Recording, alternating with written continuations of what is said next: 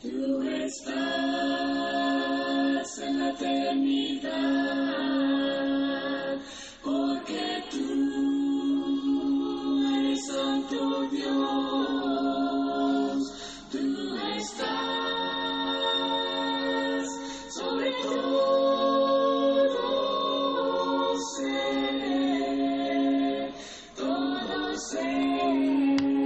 Queridos hermanos y amigos, que Dios derrame muchas y grandes bendiciones sobre su vida en este hermoso día.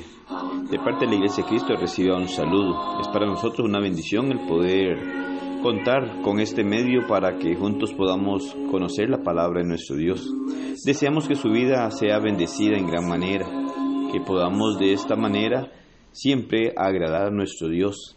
Estamos compartiendo con usted el plan de Dios para rescatarnos de la condenación eterna. Tema importantísimo la luz de las Sagradas Escrituras para conocer la verdad de Dios y poder prepararnos para el gran día del juicio final. Romanos capítulo 3 versículo 23 dice, por cuanto todos pecaron y están destituidos de la gloria de Dios. Miramos hasta el día de ayer en cuanto a lo que establece Dios a través de su palabra y en donde nos menciona el gran problema del pecado en el ser humano y lo que hace éste alejándonos de Dios. Pero sobre el punto por cuanto todos pecaron, es importante poder notar este todos pecaron. No hay texto bíblico que enseñe o implique que después de pecar Adán haya tenido una naturaleza caída o corrupta, y que todo ser humano haya heredado esa naturaleza caída para nacer pecador, totalmente inclinado hacia lo malo.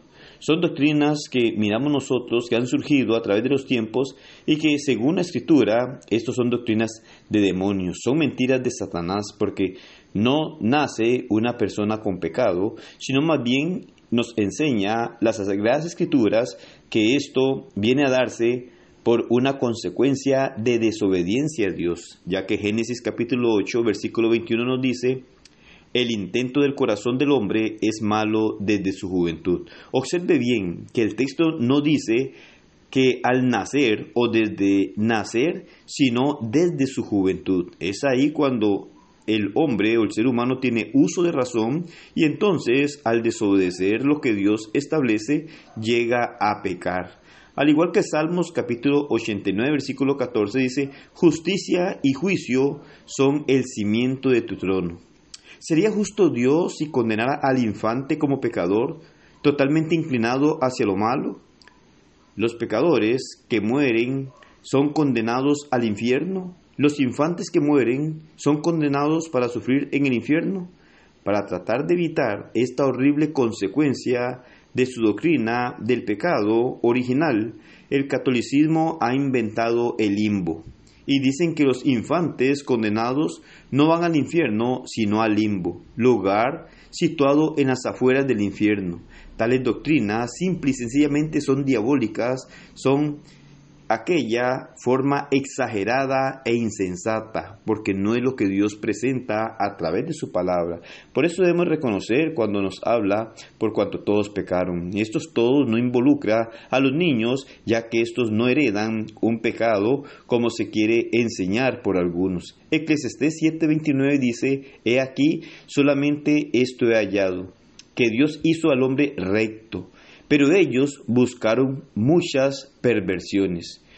Dios hizo al hombre recto y cuando el hombre pecó, ¿esto le hizo tener naturaleza corrupta? Claro que no. Más bien nos dice que Dios hizo al hombre recto y el hombre mismo buscó perversiones. Isaías 59.2 dice, pero vuestras iniquidades han hecho división entre vosotros y vuestro Dios, y vuestros pecados han hecho ocultar de vosotros su rostro para no oír. Si el infante nace con pecado, esa condición lamentable lo separa de Dios. Pero Isaías no habla de un pecado original, sino de vuestras iniquidades y vuestros pecados. Es decir, es una acción que comete la persona en donde esto lo lleva a separarse de Dios. Ezequiel 18:4 nos hace ver claramente este aspecto en donde dice, he aquí que todas las almas son mías. Como el alma del Padre, así el alma del Hijo es mía. El alma que pecare, esa morirá. Ezequiel 18:20 nos dice, el alma que pecare, esa morirá. El Hijo no llevará el pecado del Padre sino que más bien nos hace ver este texto de una manera muy clara y de una manera en la cual no se puede refutar la claridad en donde Dios establece que es el alma que pecare. Claramente refuta la idea del pecado heredado. Establece que no se hereda el pecado. El pecado se comete por la persona misma y no es heredado por otra persona. Entonces comprendemos que de esta forma nos habla o nos enseña que aquellos todos que pecaron son aquellos que llegan a cometer aquellos actos incorrectos contra lo que Dios establece, estableciendo su desobediencia a las normas de Dios y entonces peca separándole éste de su creador. Claramente Dios nos habla a través de su palabra y nos da a entender el todos pecaron en donde no incluye a un niño ni enseña en ningún momento una forma de pecado original o heredado. En Mateo 19:14 Jesús dijo, Dejad a los niños venir a mí, y no se lo impidáis, porque de los tales es el reino de los cielos. Si los niños nacen corruptos, como algunos quieren enseñar, y los del reino de los cielos deben ser como niños, entonces la conclusión ineludible es que los que están en el reino de los cielos son corruptos. Pero no es eso lo que Dios está diciendo, sino más bien nos hace ver de la pureza de un niño, el cual sin pecado, él es el heredero del reino, como en varias ocasiones nos hace ver nuestro Señor la gran necesidad de que nosotros seamos como niños para poder llegar a ser parte de su reino. Así nos muestra claramente que un niño es puro, no es contaminado con el pecado, tiene relación con Dios, tiene amistad con Dios, tiene comunión con Dios y nosotros debemos ser como los niños para poder entrar al reino de los cielos. En Hechos 17, 28 y 29 nos dice, porque en Él vivimos y nos movemos y somos, como algunos de vuestros propios poetas también han dicho, porque linaje suyo somos.